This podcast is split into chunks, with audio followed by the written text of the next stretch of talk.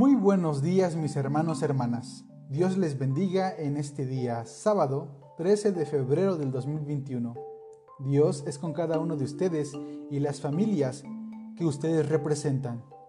En este día seguimos dando lectura al Salmo 119, que titula Excelencias a la ley de Dios en esta versión Reina Valera 1960.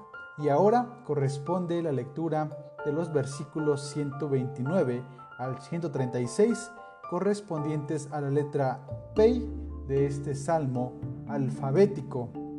Y dice de la siguiente manera, Maravillosos son tus testimonios, por tanto, los ha guardado mi alma. La exposición de tus palabras alumbra, hace entender a los simples.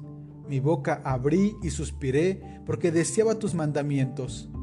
Mírame y ten misericordia de mí, como acostumbras con los que aman tu nombre. Ordena mis pasos con tu palabra, y ninguna iniquidad se enseñoré de mí. Líbrame de la violencia de los hombres, y guardaré tus mandamientos. Haz que tu rostro resplandezca sobre tu siervo, y enséñame tus estatutos. Ríos de agua descendieron de mis ojos, porque no guardaban tu ley. Pues bien, mis amados hermanos y hermanas, este párrafo número 17 corresponde a una oración de alabanza, a una oración de confianza en Dios. La palabra de Dios es luz para este salmista. Y hoy quisiera compartir con ustedes este término que atribuye el salmista.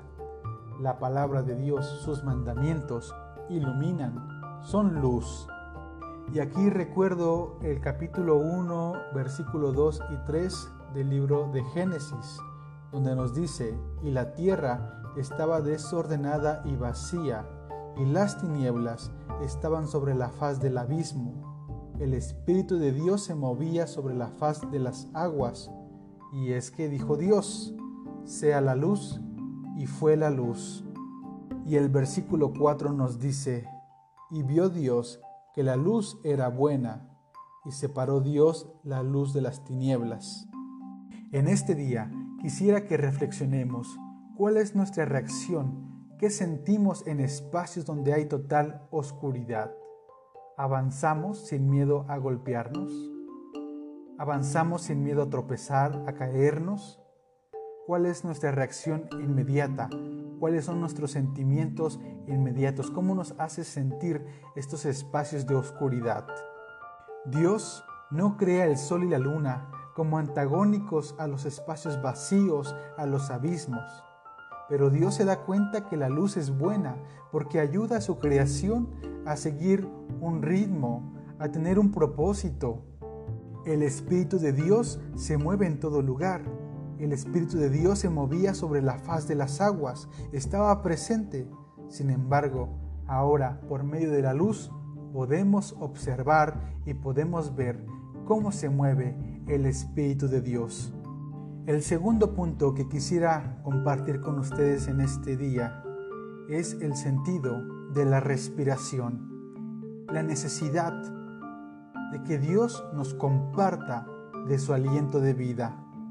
Nos dice el salmista que su deseo por cumplir los mandamientos, la palabra de Dios, es como esta necesidad de abrir la boca y suspirar, abrir la boca y respirar el aliento que Dios le provee.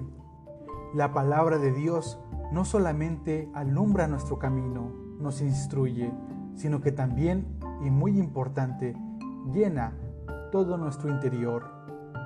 Y con estos versículos podríamos continuar recordando las enseñanzas de los párrafos anteriores. La palabra de Dios nos libera, nos ayuda a encontrar la gracia de nuestro Dios.